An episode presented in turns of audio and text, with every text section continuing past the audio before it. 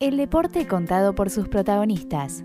Agustín Palmiciano nos trae una charla a fondo con invitados únicos, mano a mano, por zona mixta. Bienvenidos a una nueva charla para Zona Mixta, la pata sonora de Globalonet y para hoy tenemos a Julián Mozo, periodista especializado en básquet, que cubrió cinco finales de la NBA, tres mundiales y un juego olímpico. Es autor del libro Manu y fue director de comunicación de la CAB, la Confederación Argentina de Básquetbol, y de la ADC, Asociación de Clubes de Básquetbol, que está charlando junto a Juan Manuel Ferrera y a Agustín Palmiciano en una de estas nuevas charlas que damos inicio a partir de este momento. Buenas. Buenas chicos, ¿cómo le va? ¿Cómo andás? Buen día. ¿Todo bien? Bien, ¿vos?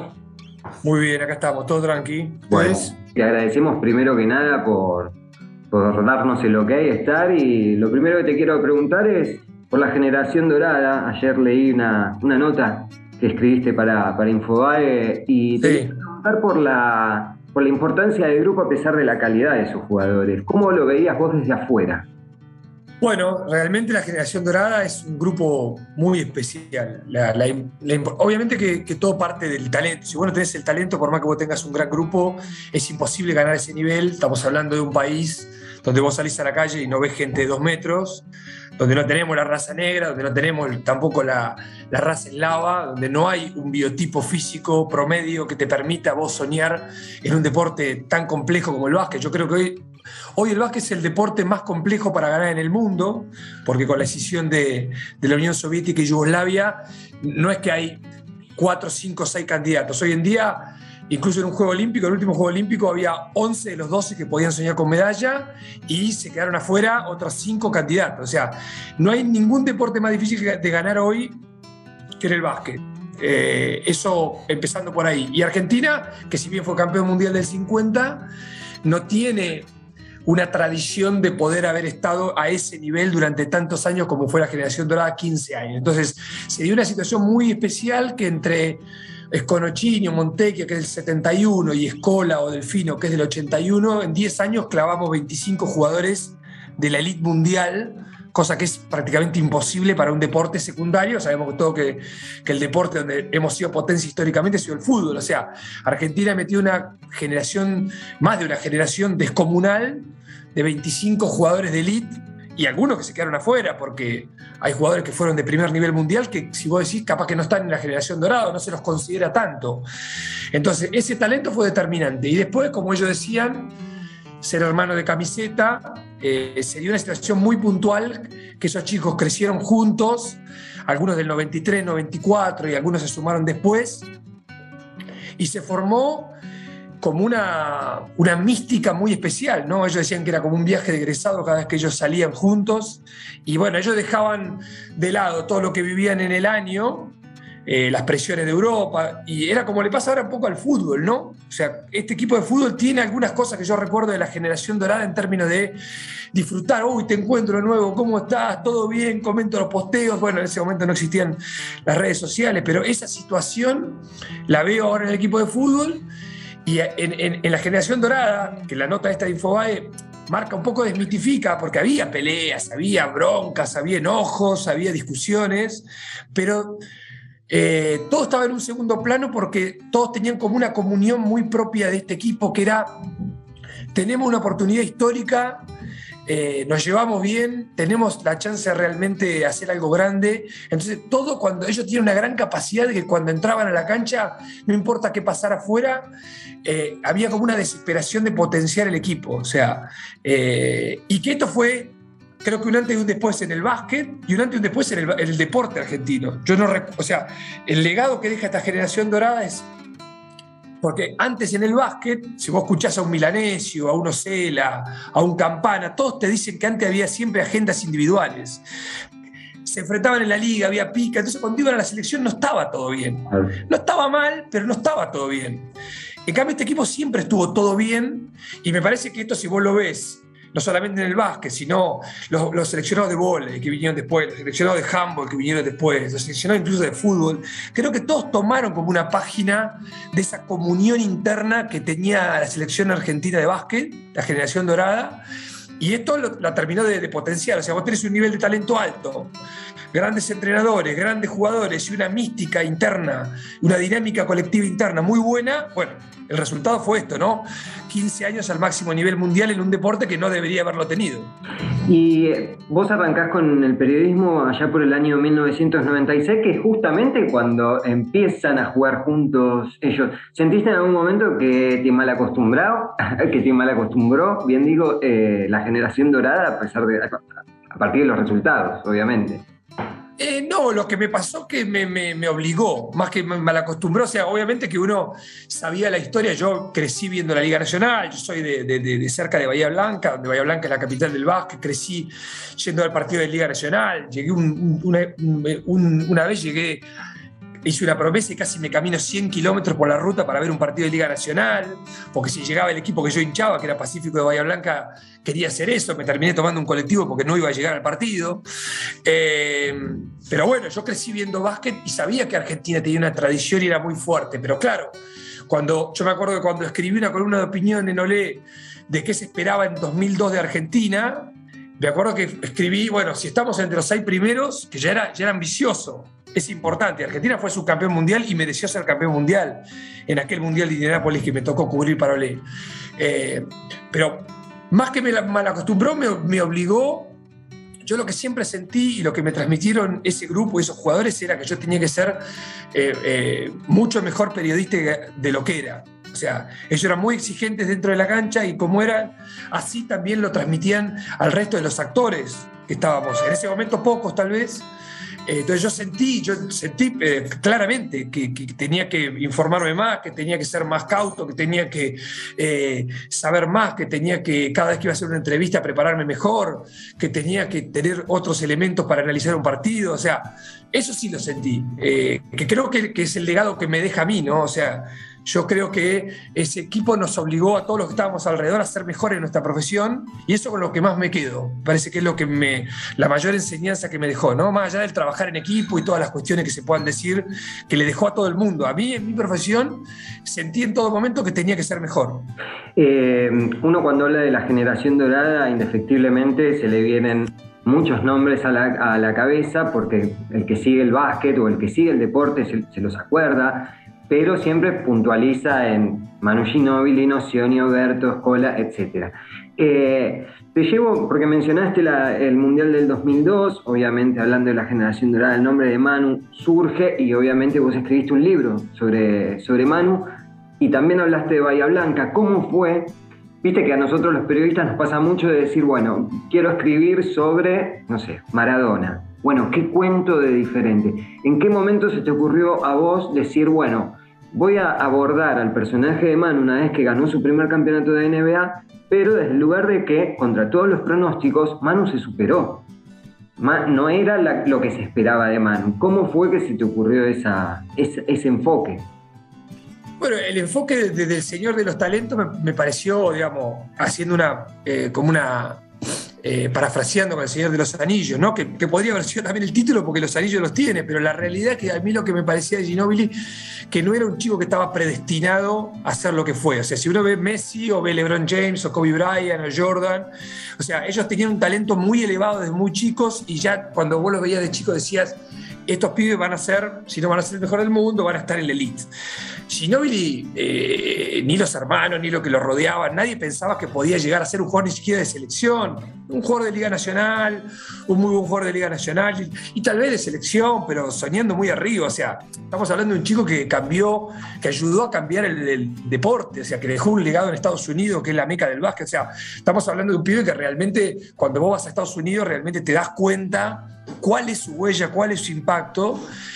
Entonces me parecía que siete pibes no tenía este talento. O sea, como yo cuento la historia de un pibe que tenía un talento sin ninguna duda, sino todo lo otro. O sea, yo, eh, a Manu siempre me pasó algo muy particular que yo, eh, vos con Manu accedes hasta cierto punto, porque obviamente él es muy profesional y muy exigente, entonces no es que vos, eh, yo igualmente nunca tuve el estilo de ser amigo de los jugadores, nunca me interesó, pero si hubiera permitido, no sé si hubiera abierto esa puerta porque a mí no me interesaba, pero yo siempre creí conocerlo a mano mucho más de lo que lo debía conocer en términos de eh, el acceso que él me dio. Pero yo veía cosas en él que me, que me representaban y que yo veía que el pibe era diferente. Entonces, o sea, para darte un ejemplo, o sea, cuando nació el dólar blue en Argentina, él lo primero que hizo fue llamar al hermano para ver qué era eso, porque él estaba en Estados Unidos, para que le explicara. Como el hermano dudó, dijo, no, te corto, te corto porque no sabes nada. Y llamó a un economista. Entonces, Manu fue siempre así. O sea, Manu, él tuvo como una cabeza media, esto es medio por ahí despectivo, pero es un poco real. Tuvo una cabeza media yankee siempre. O sea, no una cabeza argentina de corto plazo, sino una cabeza más estadounidense, metódica, sistemática. Entonces, él cada vez que eh, vio una cosa, trató de mejorarla al punto de hacerla a la perfección. Entonces, eso es un talento, porque si no, quedamos con que nos parece que el talento es, eh, no sé, tirar una faja, meter un caño, eh, no sé, meter un triple a la carrera.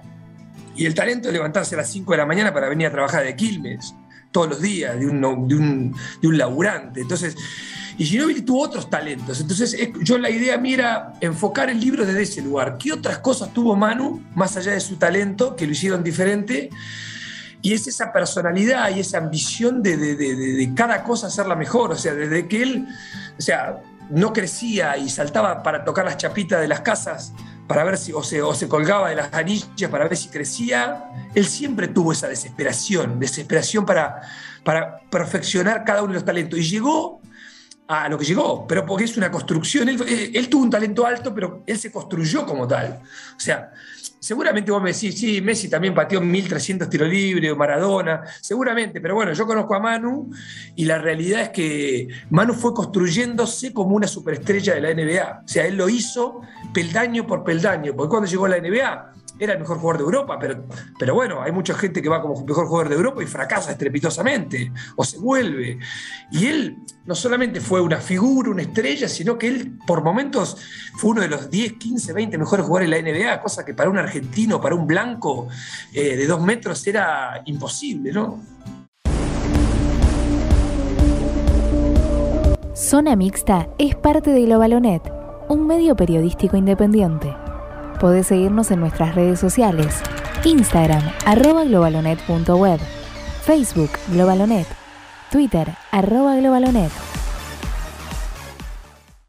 Y mm, ahora cambiando un poco eh, el tema, te llevo a estas series de, las, aplicaciones que surgen, Amazon, Netflix, bueno, eh, Cinear.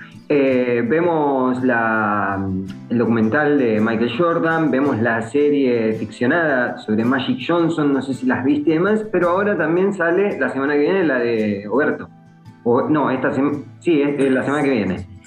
Eh, ¿Crees que esto ayuda a que se haga más popular el básquet en el país? ¿Colaboraste en algo? ¿Tenés alguna punta de lo que es la serie de, Fabricio Berto? ¿Qué, qué opinas?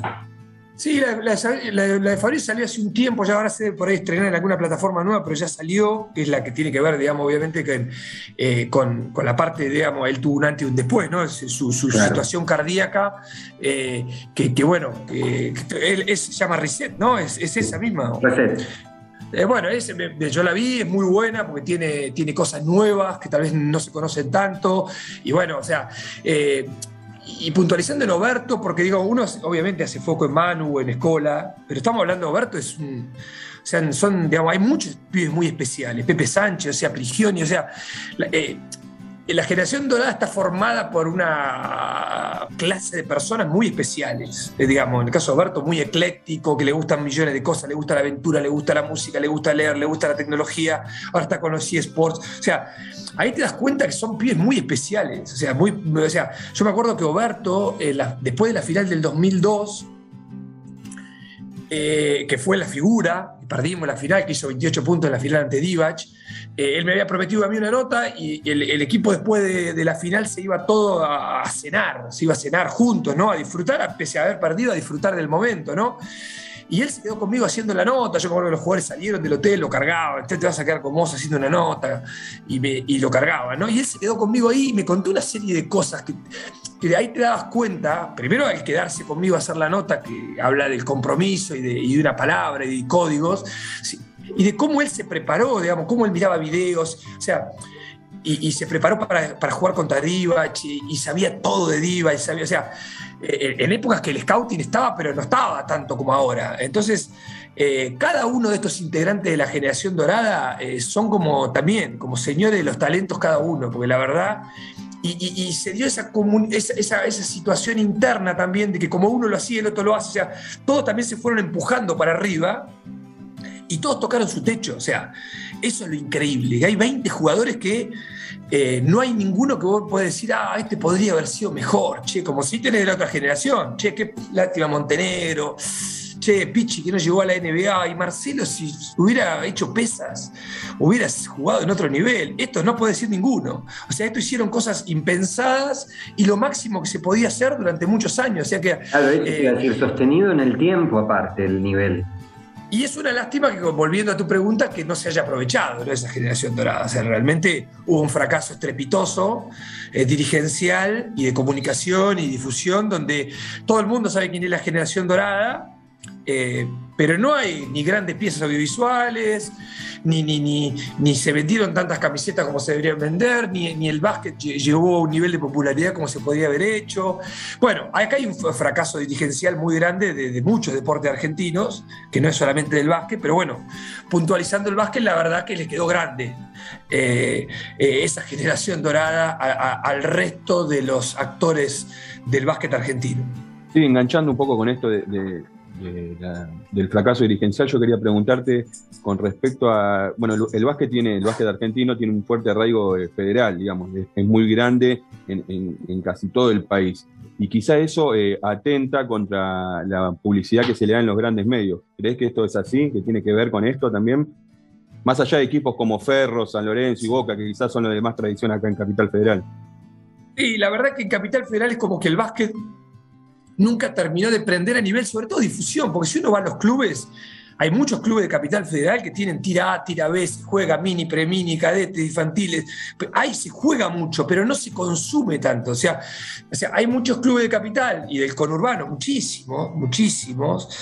Eh, y vos vas a la cancha de Obras o de San Lorenzo, de Boca, y sí, están los hinchas de esos clubes, pero no hay, no está, no hay nadie de Buchardo, no hay nadie de GBP, no hay nadie de GEVA. O sea, es como que los chicos juegan al básquet, no terminan de consumir el básquet, porque obviamente, primero porque consumen la NBA, eh, y, la NBA es, injusta la comparación, porque estamos hablando de probablemente la mejor organización deportiva del mundo, ya no solamente de básquet, sino, no sé, la Fórmula 1, la NBA, y no sé, la Champions League, no hay, no hay, nada, no, hay, no hay nada por encima de eso.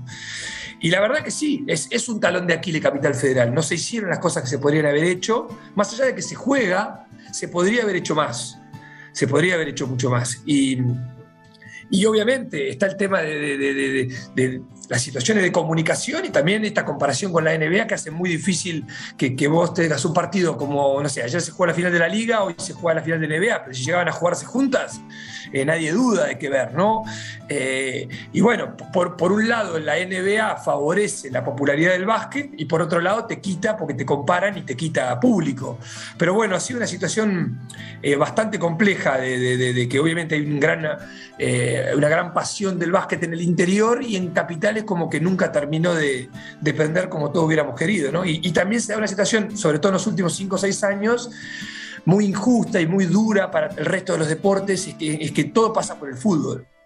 O sea, este, este es el rating de minuto a minuto y, y qué sé yo, que ESPN tenga hablando un cronista de River sobre si va a jugar, y por ahí el cronista de River ni tiene idea de cómo va a formar River, ni sabe bien qué pasó con el desgarro de Juan Ferquintero, pero es lo que hay que hablar de eso. O sea, y yo te digo, porque me ha tocado estar en, lugares de difusión, y si vos no, le conseguís un campazo, una escuela, no les interesa nada a los medios hoy en día. O sea, antes quedaba un 10-15% en, en Noticiero Sport Center en Noticiero te dice Sport, había un 15-20% para que salga algo de handball, de volei.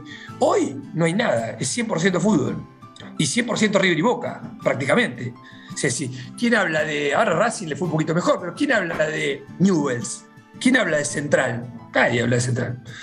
Eh, ¿Quién habló de Colón cuando salió campeón? Nadie. O sea, entonces se ha polarizado de tal manera que solo parece que importa River y Boca y el fútbol en particular. Entonces, obviamente, el básquet cada vez tiene menos lugar también en los medios. Te quería preguntar, eh, cubriste cinco finales de NBA, tres mundiales. ¿Te acordás cuáles son? Eh, bueno, sí, la, la, final de NBA, 97, 98, las dos primeras de Jordan contra Utah. Después pasé a la del 2003 de Ginobili, 2005 de Ginobili, 2007 y 2000 creo que 11 la otra. y bueno, mundiales fueron 2002, 2006 y 2014. El 2010 no fui. Eh, y sí, bueno, sí, obviamente que, son eh, experiencias totalmente diferentes una de las otras, e incluso entre la final de NBA, ¿no? Porque una cosa con año 97, yendo con 24 años, un poco con una mano atrás y otra adelante, por una invitación de Álvaro Martín, que me invitó a ir a su casa en Nueva York y poder estar ahí con él, que obviamente no era el Álvaro Martín de hoy, ¿no? Eh, pero que ya empezaba en ESPN y bueno, ir en un colectivo, viajar 24 horas de Nueva York a Chicago porque no tenía plata para el avión. Y bueno, pero imagínate lo que es estar ahí, ¿no? O sea, la NBA es algo muy especial. Y, porque bueno, pues la NBA puede entrar al vestuario hasta 45 minutos antes del partido, o sea, estás al lado de los jugadores cuando se cambian. Son cosas insólitas, insólitas y que no estamos acostumbrados, que acá en Argentina se cierra toda la difusión, se cierran los vestuarios, se cierra todo y allá te abren todo. O sea que es una, también una meca para la difusión, ¿no? Porque yo recuerdo que estaba en el caso de Olé, ¿no? Me decían a mí, bueno, tenés tres páginas, puedo hacer seis. Acá decía, eh, te cruzas con, viene Bill Russell, eh, viene caminando acá Barkley, eh, te atiende Dressler, bueno, o sea, puedes hacer mil notas, mil entrevistas, mil notas de color, o sea, es, digamos, es, es lo mejor que te puede pasar, ¿no? Cubrir una fila de NBA. Antes de la reestructuración de la NBA había mucho prejuicio, también hoy sigue habiéndolo porque hay sociedades este, muy conservadoras dentro de, Estados Unidos, pero es un espejo de lo, que ocurre este, dentro de la sociedad. Y también hay una respuesta por parte de los jugadores. ¿Crees que en la NBA hay un mayor compromiso social a partir de las cosas que ven los jugadores que pasa que en otros deportes?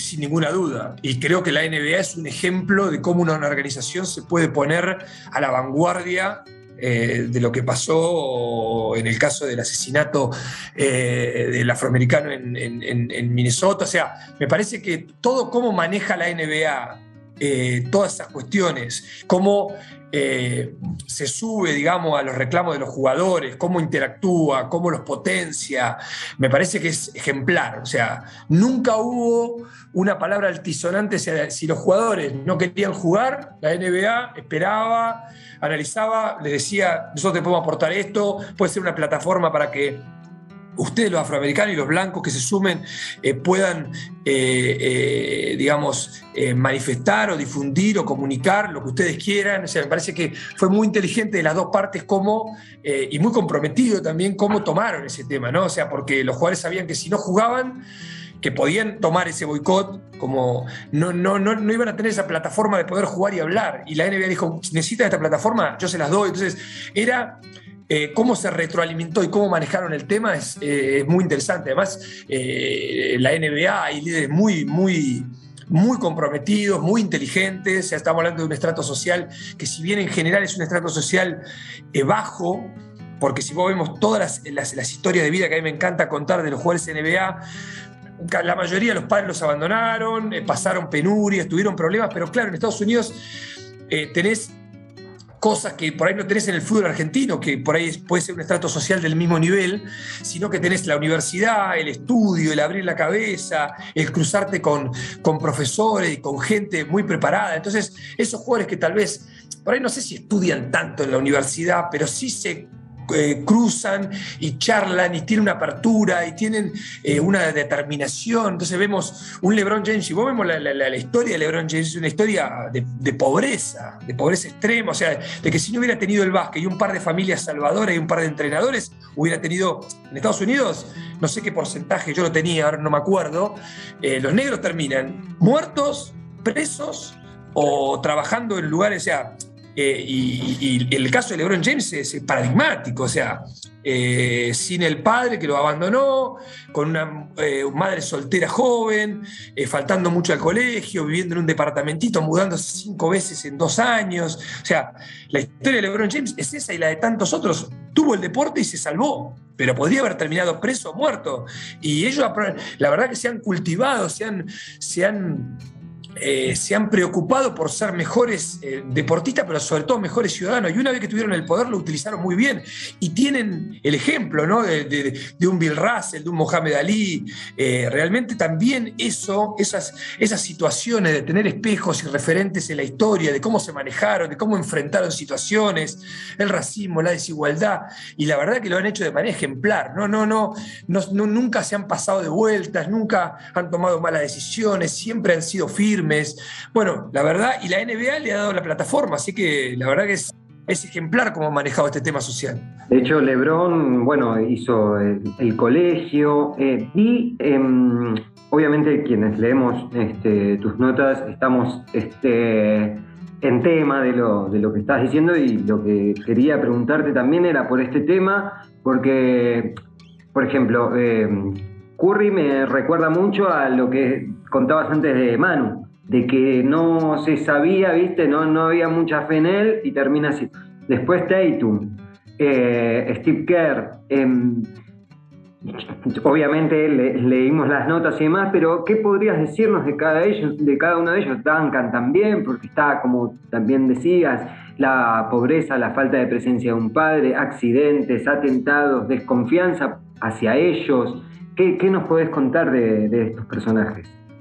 Y en general yo lo que trato de hacer en las notas es justamente eso, dejar, dejar algo más, ¿no? O sea, porque realmente me parece que hoy la gente, eh, hay mucha situación de, superficialidad en el deporte, de ver si mete un triple, si mete un tiro libre, si le pega bien, si le pega mejor de zurda, de derecha, y me parece que eh, eh, los deportistas son muchas veces el, reflejo nuestro, ¿no? De, cómo nos pasan cosas, de cómo se pueden hacer diferentes cosas y salir adelante, y estos, estos tipos que han tenido...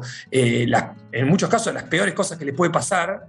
Eh, en algunos casos estamos hablando de guerras, bombardeo, o sea, de perder el padre, de, o sea, de situaciones, en la, mayoría de los casos, sin puntualizar en ninguna, son momentos terribles. Y la verdad es que eh, hoy la gente necesita eso, que vos le cuentes algo que se pueda emocionar, que se pueda inspirar. Estas historias para mí son eso. O sea, eh, en el caso de Tatum, le dijeron, le preguntaron con siete años qué iba a hacer cuando sea grande, dijo jugar de la NBA. Y la maestra le dijo, buscate un sueño más realista.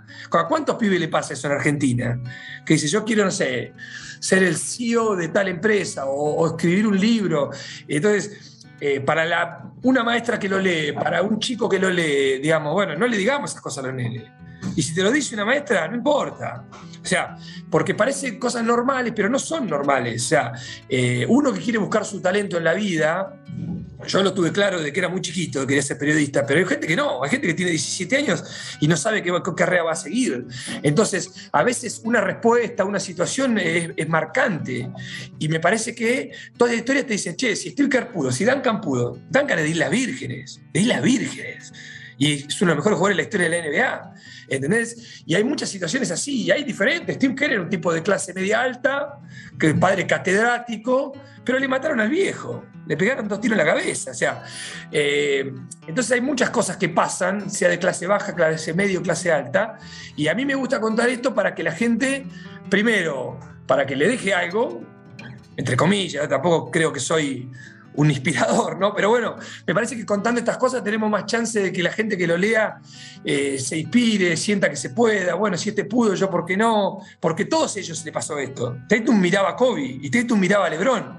Y por eso llegó. Che, si llegó, eh, o, el tío, que era Tyron Lue, o el padrino, que era Larry Hughes. Si estos llegaron, porque yo no puedo. Y el motor, más allá de la madre, que, estudiaba y trabajaba para que no le faltara nada y para que no le rematara la casa, eh, tenía el tío que llegó, Lebron llegó, Kobe llegó, ¿por qué no puedo llegar yo? El, Bradley Bill, que estaba con él cinco años más grande que él en la misma ciudad, llegó. Entonces, bueno, tenemos que mostrarle a nuestros pibes que se puede, que hay sueños que se pueden cumplir. O sea, no, no, no tenemos que tirarlo abajo, no, este país es imposible, es una cagada, somos de cuarta. Bueno, algunas cosas puede ser que sea así, pero la verdad es que, contando estas cosas yo creo que aporto un mínimo granito de arena para que la gente que la lea sienta que se puede. Seguimos hablando con Julián Mozo, periodista especializado en básquet, uno de los que más sabe de este deporte en nuestro país. Además fue eh, director de comunicación de la CAB y la ADC. Trabajó en Olé desde 1997 a 2014 y actualmente escribe en Infobae y Página 12. Cubrió cinco finales de NBA y tres mundiales, también un juego olímpico. Seguimos con él. En la actualidad en la NBA tenemos tres argentinos, ¿no? Campazo, Olmaro y, y Vildosa. Eh, ¿Cómo es la situación de ellos de cara a la temporada que viene? Porque ya eh, se están jugando las finales y ellos no, son parte de ellas. ¿Cómo, ¿Cómo, lo ves de cara al futuro? No, y bueno, eh, no es una situación fácil. O sea, hoy la NBA se ha, transformado, siempre fue una carnicería, pero bueno, ahora con las estadísticas avanzadas y muchas situaciones de juego tan complejas y tan estudiadas al, eh, minuciosamente, eh, si vos no progresás también como jugador a los niveles que, se debe, la tenés complicada. O sea, obviamente que nosotros tuvimos en la vara muy alta, con un Ginobili, con un Escola, con un Prigioni, que jugaron, que fueron protagonistas, que fueron importantes, que fueron figuras. Bueno, ahora tenemos que bajar un poquito la vara y ver dónde pueden estar estos chicos que tienen talento, pero que no son ellos. O sea, Campazo no es Ginobili. Entonces, si bien eh, yo creo que Campazo es un jugador de NBA, que pertenece a ese lugar y que puede seguir ahí, de hecho su apuesta va ahí, eh, porque tiene sí la mentalidad y tiene el profesionalismo de Manu, pero no tiene ese nivel de talento que tenía Manu. Eh, bueno, tenemos que aceptar de que van a jugar menos, que van a jugar. Y va a depender de ellos, o sea, va a depender de los que progresen en las áreas que no tienen buenas en el caso de Campazo, Vildosa y Gualmaro, se sabe qué cosas buenas tienen y qué no. Ellos van a tener que trabajar mucho estos, estos, este año, dos años, para ver si eh, pueden pulir esas cosas para, para, realmente ganarse un lugar en cada uno de los equipos.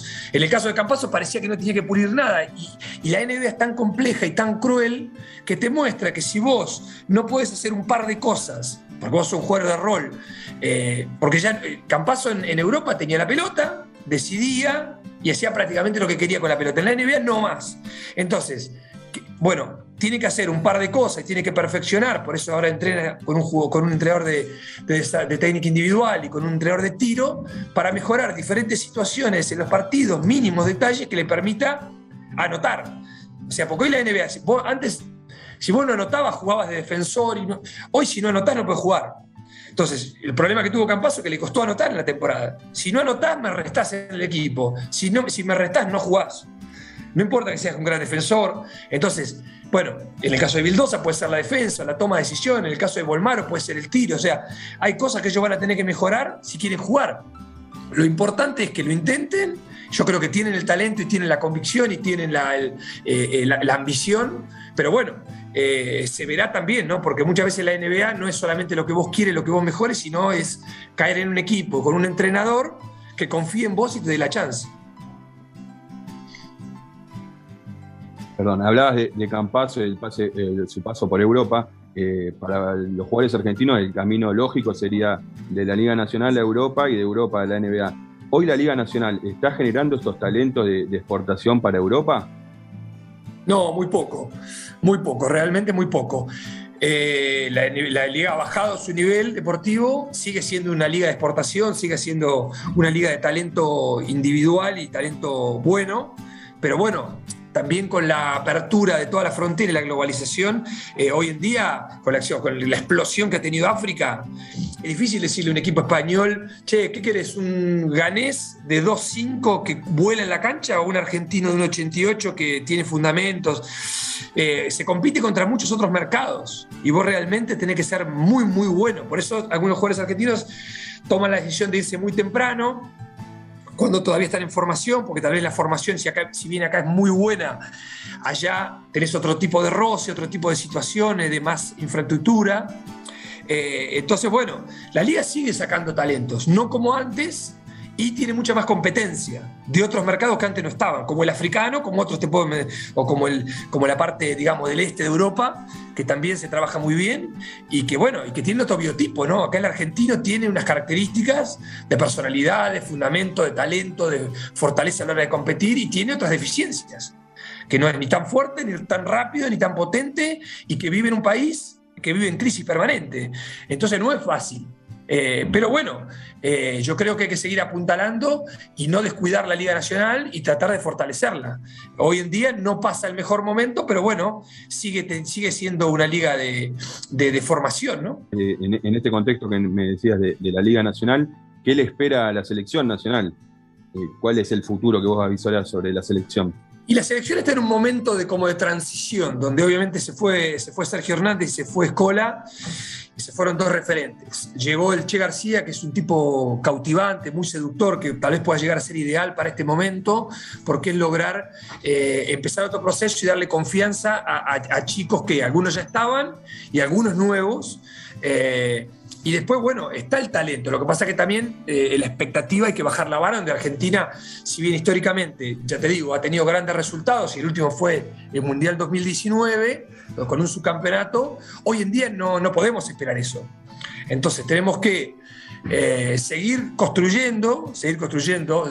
O sea, lo bueno que Argentina tiene la base de cómo se gana, en el sentido de ya sabe cómo hay que comportarse, cómo hay que entrenarse, que se gana en equipo, etcétera, etcétera. El talento individual hoy no es el de la generación dorada ni es el de antes, es, más limitado y hay que eh, fortalecer el equipo y seguir trabajando en la conformación del mejor equipo posible, con la identidad y la fortaleza que, digamos, que el, que el todo sea más que las partes.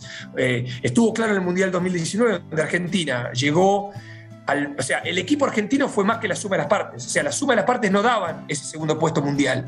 Y el equipo salió segundo, porque jugó mejor de lo que indicaban sus jugadores. Y en los Juegos Olímpicos, como no se jugó bien en equipo, quedamos, eh, nos dimos cuenta que eh, eh, fue, jugó peor de lo que indicaban las partes.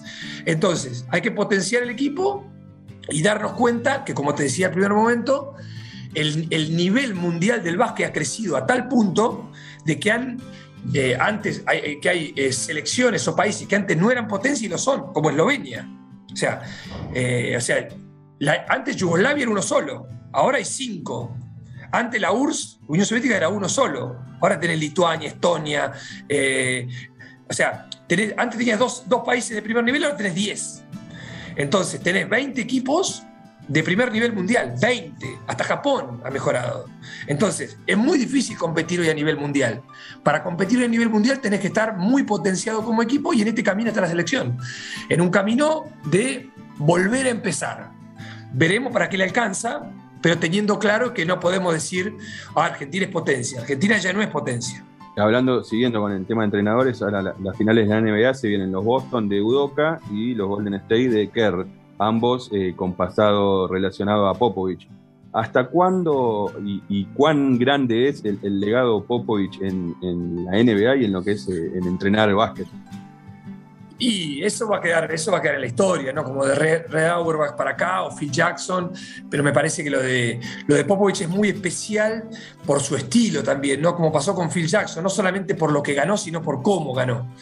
Eh, además, Popovich también tiene un enorme compromiso social como Steve Kerr y está permanentemente eh, hablando de que eh, el entrenador, el entrenador de básquet es una parte, ¿no? O sea, hay un ciudadano, una persona, un habitante de este mundo, y eso es lo que lo hace gigante, o sea, porque en, el máximo, en el nivel del, del, alto rendimiento, el, deportista se quema muy fácilmente su cabeza. Entonces, estos entrenadores que le hablan de otras cosas, eh, o sea, eh, yo recuerdo de Phil Jackson en un momento dado, eh, estaba en un momento de alta presión y lo llevó a ver la Estatua de Libertad a los jugadores y explicar, acotar la estatua de, de, la libertad, o los ponía a hacer eh, meditación y yoga en la cancha. O sea, ese tipo de entrenadores que más allá de ganar y de ser grandes conocedores del básquet, yo me acuerdo que había una frase de León Nasnudel que siempre yo repito, cuando le preguntaron a León, que fue el creador de la liga, eh, y él decía, una de las cosas que tiene que saber el entrenador de básquet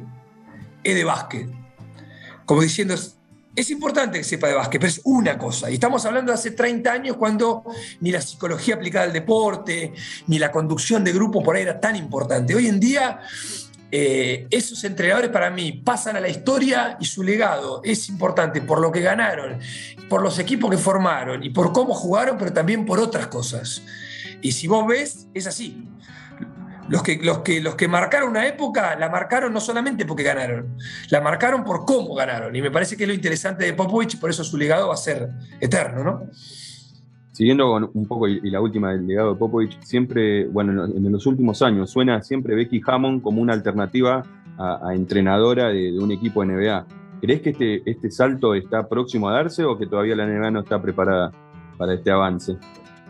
No, yo creo que sí está preparada. Lo que pasa es que en la NBA nadie te va a regalar nada. No, no. Acá no hay una cuestión de diversidad. Yo veo ahora que muchas empresas, esto te lo digo con conocimiento de causa, están desesperados por incluir a la mujer o a, un asiático o a un negro porque hay que mostrar diversidad y eso hace quedar bien.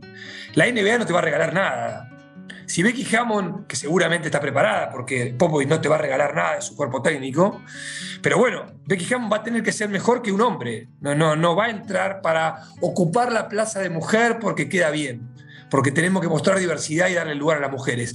En el caso de la NBA, es una carnicería y solamente le va a dar el cargo si la persona, ellos consideran que está preparada. ¿Cuánto puede haber de conservadurismo, de por ahí eh, tener miedo, si una mujer va a poder hacerlo? No, no lo sé, porque no estoy ahí. Eh, pero si está ahí es porque se lo ganó, no es por un cupo, no, no hay un cupo en la NBA. Las mujeres que están es porque se lo ganaron. Entonces, creo que pasa por ahí. Eh, no te sé decir, no tengo información cuán buena es o cuán cerca está de ser la próxima entrenadora o la primera entrenadora mujer de la historia de la NBA. Pero cuando esto pase, olvídate que no va a ser por cupo, va a ser por merecimiento. El año pasado los Lakers eh, salieron campeones con un modelo de equipo eh, rodeado en base a estrellas. Este año la final se da entre dos equipos que fueron armados en base a draft. Eh, ¿Cuál es tu mirada sobre estas dos maneras de, equipos de la NBA? ¿Crees que en base a los resultados de este año, sobre todo, se va a volver tendencia a armar esta clase de equipos más con jugadores de rol eh, rodeando estrellas o crees que el, método de LeBron, de Lakers o el de Kevin Durant en los Nets eh, se puede imponer nuevamente? Eso realmente es que han ganado y han perdido todos los sistemas y todas las formas de construir en la NBA. No hay, no hay una forma.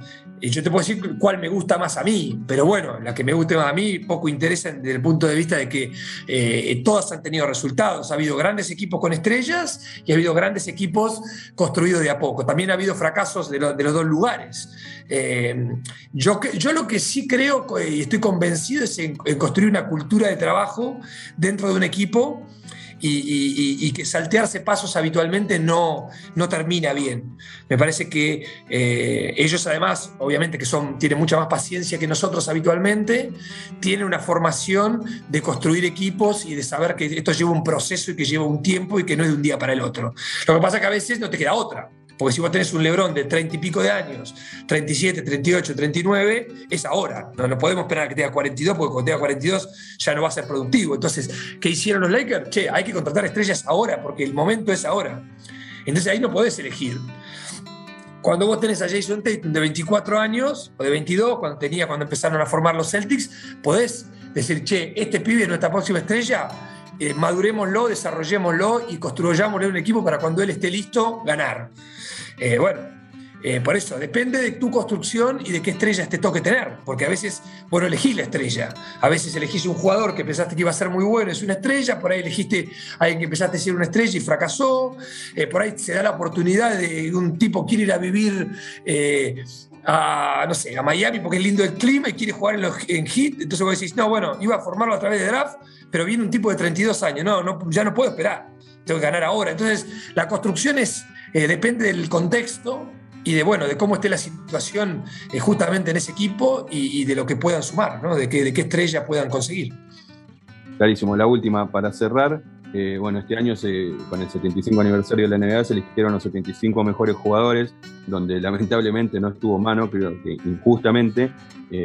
bueno, un poco quería saber tu mirada sobre eso y como a modo de juego, que vos elijas el 5 de la Argentina con la posibilidad de sumar un sexto hombre para no hacerlo tan duro.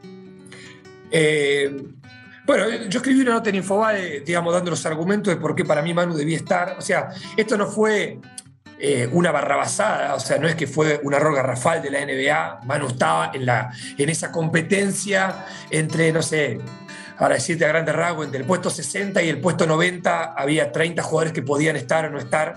No es que es una omisión grave, porque hay otros jugadores que tampoco están, eh, y, obviamente nosotros ponemos el foco en Ginóbili. ¿no? Yo, yo lo que veo acá puntualmente, para resumírtelo, es que en Estados Unidos hay una mirada y una valoración de algunos logros. Eh, y que nosotros miramos otras cosas. O sea, ya lo numérico, la estadística, es cuántos All-Star, cuántos premios, cuántos puntos por partido. Ellos, para eso es muy importante. Ellos les definen muchas cosas. Y nosotros tenemos una mirada, o yo tengo una mirada, eh, mucho más integral, donde hay cuestiones que son. Eh, básicas, o sea, que él haya prestigiado un premio, que él, o sea, él con, eh, en desmedro de su legado y de su carrera, él aceptó ser suplente. Él jugaba menos minutos. Si vos jugás menos minutos, sus estadísticas son peores. Si sus estadísticas son peores, vos ganás menos plata. Si vos ganás menos plata, estás menos tiempo eh, en la cancha, estás menos tiempo en Sport Center con jugadas espectaculares. O sea, él tomó una decisión por el bien del equipo que nadie hizo. Porque cuando a todo el mundo le decían o sea, él era una superestrella de la NBA y aceptó ser sexto hombre, no aceptó ser sexto hombre siendo una figura, ni una estrella. Él cuando acepta ser sexto hombre, no recuerdo en el año, pero 2007, 2008, él era uno de los mejores 30 jugadores de la NBA. Eh, y lo aceptó, y nadie lo aceptaba. Cuando le dijeron a Iverson, a Baron Davis, a este, el otro dijeron, no, no, no, ni loco, ni loco. O sea, ¿cuánto vale eso? ¿Cómo me dice eso? Bueno, eh, de hecho, él los pocos, los pocos eh, años que fue titular llegó al All-Star. O sea, él no tiene, tiene dos All-Star, te dice Ginobili. Bueno, cuando fue titular llegó a uno en 2011 y cuando estuvo otro llegó a otro. Si hubiera sido titular probablemente tendría tres All-Star más. ¿Cómo lo me dice eso? Pero bueno, eh, es, un poco subjetivo y, está dónde pones el foco. ¿Lo pones en el premio, en la estadística, en el número o lo pones en otras cosas? ¿Cuánto vale? o sea, fuiste un gran jugador pero no potenciaste a tus compañeros y si esto es un juego de equipo, no es tenis esto. Esto no es Nadal y y cuánto ganó. Esto es, esto es ganar. Si vos hiciste ganar a tu equipo, y, o, sea, o sea, no es casualidad que cualquier equipo que Ginobili fue ganó. Reggio Calabria, Kinder Bolonia, Estudiante de Bahía, la selección, San Antonio. O sea, ¿cómo se mide eso? Que Harden, está, está Harden, que cada equipo donde jugó lo hizo peor. ¿Y cómo analizamos ese tema? Entonces, bueno, ahí está un poco el tema. Eh, ¿Hasta dónde vas a ir en el debate? Ah, si vas a debatir, no, ah, no, eh, Harden fue MVP y mirá, 20 y pico puntos de promedio, y le tienen C15. Bueno, si vas a analizar eso, no puede ganar y, o no puede estar, y si analizas todo el resto, sí.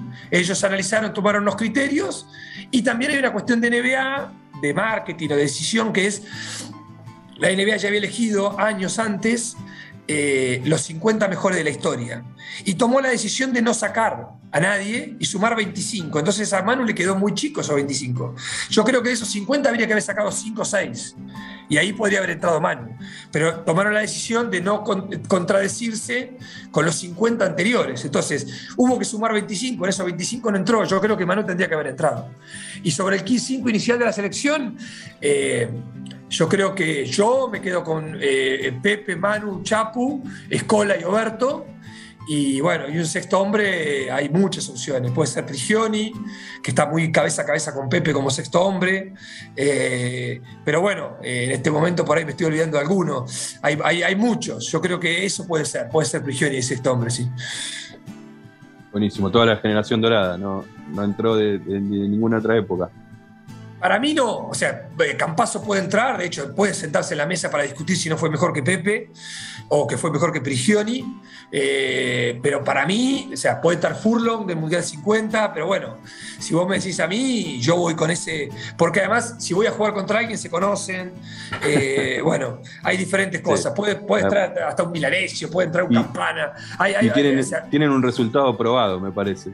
Bueno, Julián, muchas gracias y también por extenderte estos minutos. Eh, la verdad fue un gustazo y estaremos en contacto a, futuro porque sinceramente nos gusta mucho el laburo que haces, tus notas y, gracias por estar. Bueno, Agustín, Juan, gracias por el contacto y bueno, lo que necesite. Un abrazo grande. Muchas gracias, abrazo para vos. Nos vemos. Y así llegamos al final de una nueva edición de esta segunda temporada de charlas y entrevistas en la pata sonora de Globalonet. Estamos hablando de zona mixta. Le agradecemos a Julián Mozo por su tiempo y junto a Juan Manuel Ferrera estuvimos en una charla plagada de cosas interesantes ligadas al deporte y sobre todo al básquet. Muchas gracias y hasta la próxima.